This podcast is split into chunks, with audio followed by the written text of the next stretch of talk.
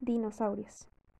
Muy bien, como esto es un intento de podcast, pues también tenía que hablar sobre temas que a ti te gustaran y no solamente pues como sobre mis sentimientos.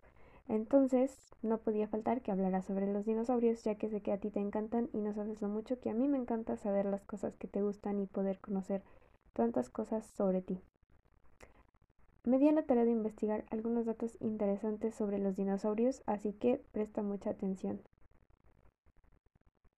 El término dinosaurio fue creado por Richard Owen, el fundador del Museo de Historia Natural en Londres, y su etiología de la palabra dinosaurio está basada en las palabras griegas deinos, que significa terrible, y sauros, que significa lagarto, es decir, que significaría lagarto terrible. El primer dinosaurio en ser nombrado formalmente fue el Megalosaurus en 1824. Una persona que estudia, sobre los dinosaurios es conocida como un paleontólogo. Las aves descendieron de un tipo de dinosaurios conocidos como teorópodos. El dinosaurio más rápido fue el Compsognathus longipes. No sé si así se pronuncia, pero este tipo de dinosaurio es muy parecido a las aves, es carnívoro, bueno, era carnívoro y uno de los más pequeños del mundo prehistórico, pero con sus dos patas podía llegar a correr 64 kilómetros por hora. El dinosaurio más lento fue el Euplocephalus, era un herbívoro y se alimentaba de las plantas bajas que podía alcanzar. Este dinosaurio solo se podía mover a una velocidad máxima de 8 km por hora.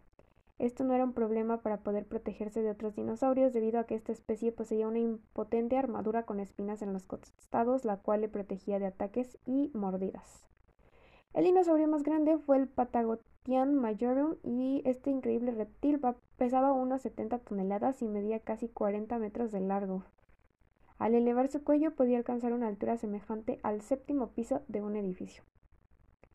El Spinosaurus fue uno de los dinosaurios más fuertes, incluso más que el Tyrannosaurus rex, y era capaz de vivir en la tierra y en el agua.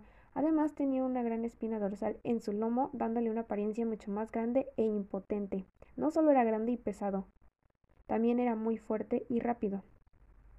Cuando se descubrieron los primeros fósiles de dinosaurios en China, se sorprendieron tanto que pensaron que eran huesos de dragones gigantes. Y el dato más importante siempre va a ser que tú eres el mejor en Dino Park, aunque ya te superé de nivel.